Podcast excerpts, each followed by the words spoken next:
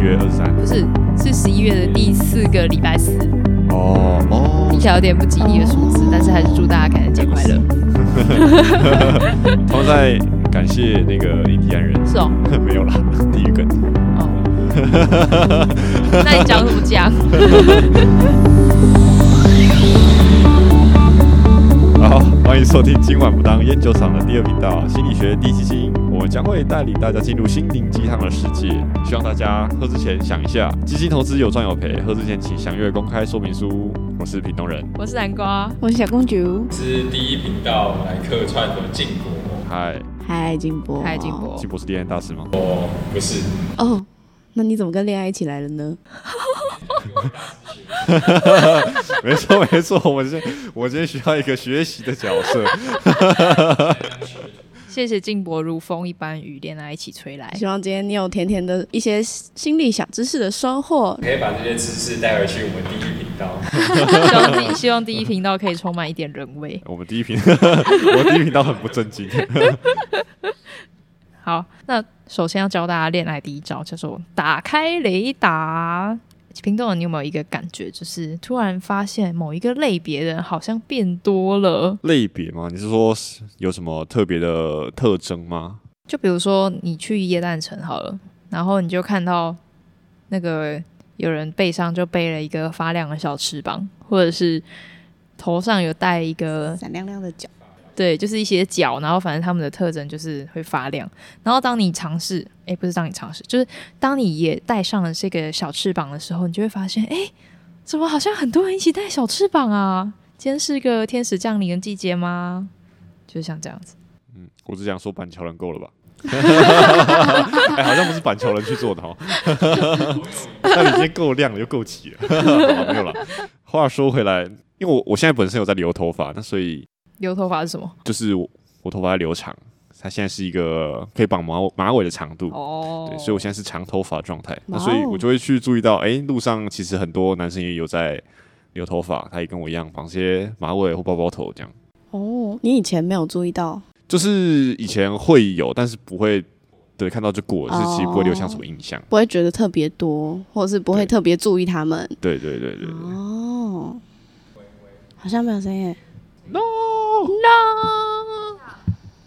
哎、它是那个连接，你的麦克风有开 吗？哦，大 no！哦 no，OK， Oh, no. Sorry 我们现在跟听众解释一下 Oh, no. 突然发现有一个声音好像不见，但是又突然发现有个声音好像出来。我们请现在突然这突然出来的这位声音再自我介绍一次。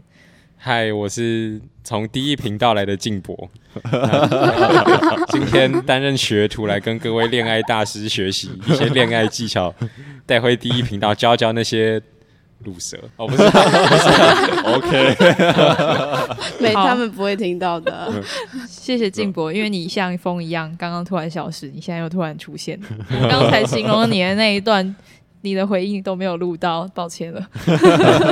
，sorry， OK。好话说回来，话说回来，就是哦，所以是你心里在想什么，或者是自己的状态有所改变的时候，就会发现别人其实也是处于类似的状态。就比如说你刚刚说到，你开始留头发之后，就会发现，诶，路上其实有很多人也会留头发，好像自己没有那么特别了。没有，我还是觉得我很特别啊。 OK，自己养的是最特别的，对，没有没有没有，是是我会注意到其他人也这样，哦哦但是但是因为留头发还是少比较少了嘛，嗯，所以我还是很特别。哦，但其实，在你在你开始留头发之后，你就会开始注意到，呃，好像有其他人也会留头发，但是其实呢，这个留头发的人并不会因为你去留头发而突然有所增长，而是它是一个平均的样子，它不会突然有一个高峰期。所以有点像是说，原本其实就有这个留头发的现象存在，可是当你还没有开始留头发的时候，你就没有注意到。可是你可如果开始留头发的时候，你就会开始注意跟自己有关的东西，你就会发现，哎，怎么路上留头发的人突然变多了？所以其实是你注意到这件事，并不是这个现象突然变变多了。哦，嗯。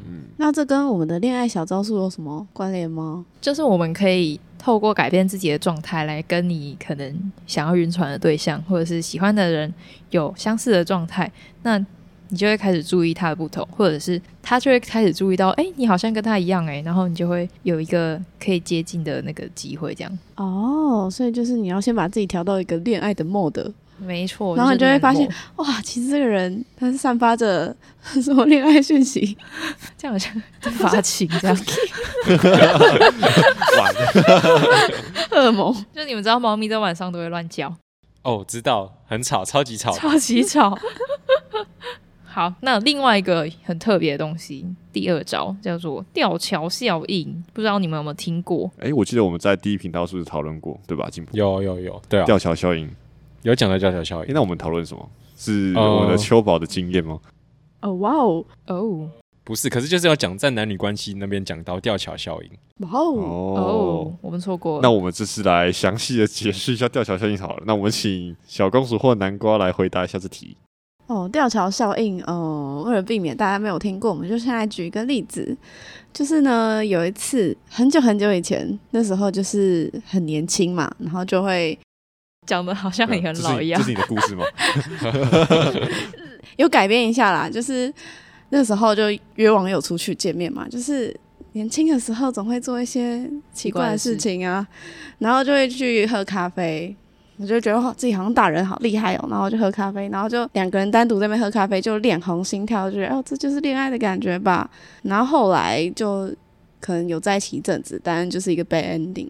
后来就有在路过那间咖啡厅，就想说哎、再回去坐一下好了，说不定就是去就是就地重游，回说不忆定一下可那个、以找到当当初初的的滋味。对对对对对， 然后就再喝了一次那个咖啡，然后就觉得，哎、为什么还是觉得脸红心跳？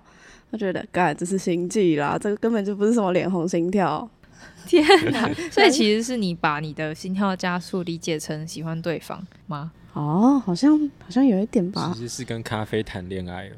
哇，你这样很浪漫哎、好，那就像是刚才小公小公主讲的这个例子，嗯，像初次见面的时候，你的那个紧张感觉也会让人脸红心跳。那这个脸红心跳的这个生理反应呢，其实跟喜欢的这个感觉的生理反应还蛮像的。所以我们有时候在诠释自己身上这些生理反应的时候，有可能会因为情境不同而做出不同的诠释。但是因为会做出不同的诠释，就代表有错误的可能。所以像刚才小公主的例子，就是你把喝咖啡会心悸的那个心跳诠释成你喜欢他的那个心跳声， 难怪是一个 bad ending。 所以其实根本就不喜欢嘛。哦，那它名字是怎么来的？是两个人去走吊桥，然后就晃晃晃，啊，好害怕，好害怕这样。 不是， 然后两个还人就手不。就是牵在一起。哦，我保哦护，你。所以其实是有一个人要掉下去，是不是？ 才会牵在一 起。那应该一起掉下去啊！心不跳是满吊桥点效应的那个由来是有一个那个实验，就是他们就访问了走过吊桥的人，在走吊桥的时候问他，但他其实是有另外一个，他是那个他是一个子分类，子分类是什么意思？就是吊桥效应，我刚刚解释的那一段是你是错误的去解释自己的，哦，嗯，你是用错误的方式去诠释你的生理反应，但其实你去诠释这件事情，在心理学上我们会把它叫成归因，哦，归就是归纳当归，归压的当归龟，的 龟肚子饿，对归纳的归，然后因就是原因的因因果，的因嗯对它有上面的一个比较大类别的效应，叫做基本归因偏误。那这个基本归因偏误，它的意思就是说，呃，个体在诠释某一件事情的时候，他可能忽略了外在的这个环境因素，然后过度放大自己内在的个人因素。哦，所以，当你走过吊桥的时候，其实你是因为觉得吊桥很可怕，然后会会有掉下去的可能，然后在那边心跳加速。可是，当你经过吊桥之后，你还没有从这个反应中脱离，这时候候就有一个人来访问你，然后你就有可能会把这个这个心跳加速的这个样子解释成，就是归因成你可能是因为这个人来，然后你觉得脸红心跳加速。哦，嗯，觉得自己可能喜欢他，而不是外在的因素，因为你刚刚走吊桥。哦，嗯，基本归因偏误的一种，没错。就是可以简单解释为被自己骗了。哦，对哦，对，被自己骗了。所以如果你要设计一个完美的约会呢，就是最好让对方做一些会心跳加速的事情。让对方自己骗自己。对，评论人有想到什么可以心跳加速的事吗？去慢跑之类的，这样 好累哦。好，哎、我们今天吃完饭了，跑步回家吧。哎，好无聊、哦，我来跑步我先搭计程吧。车回家了。所以你有想到吗？不知道哎、光波阿波，太痛了，超坏的。好，希望屏东人不要设计一些恐怖的约会， Oh no！加油。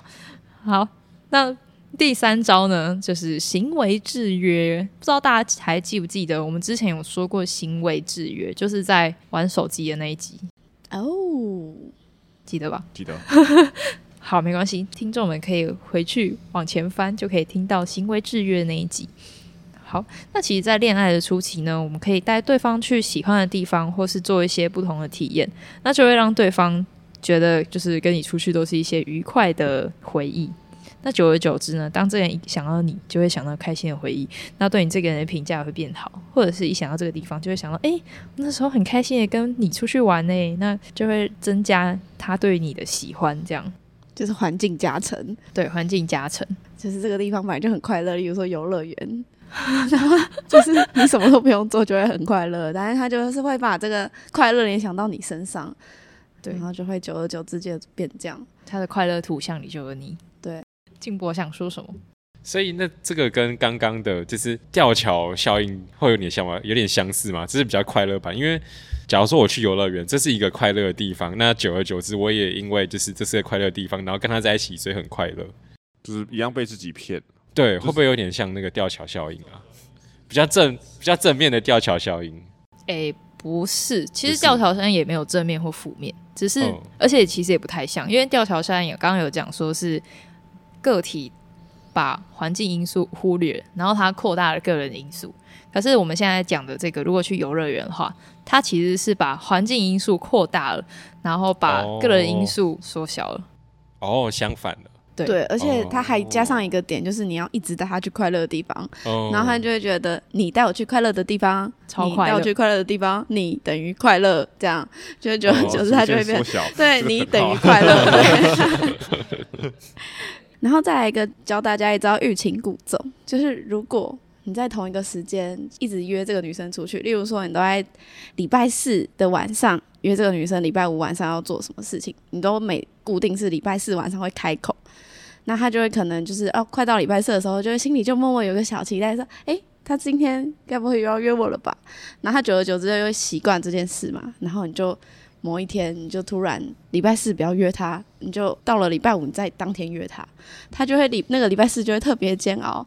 她想说她到底要不要约我，还是她忘记了，还是她去约别的女生了？她可能就会有这些猜想，她的心思就会全部都是你。哦，全部都是你。但这招欲擒故纵，你一定要记得要擒，你不要一直纵纵纵纵纵， 你要记得约人家，不然你就再也约不到他了，这是有风险的。 没错， 不然你就会在 D 卡上看面看到一篇文，感情版 对感情版。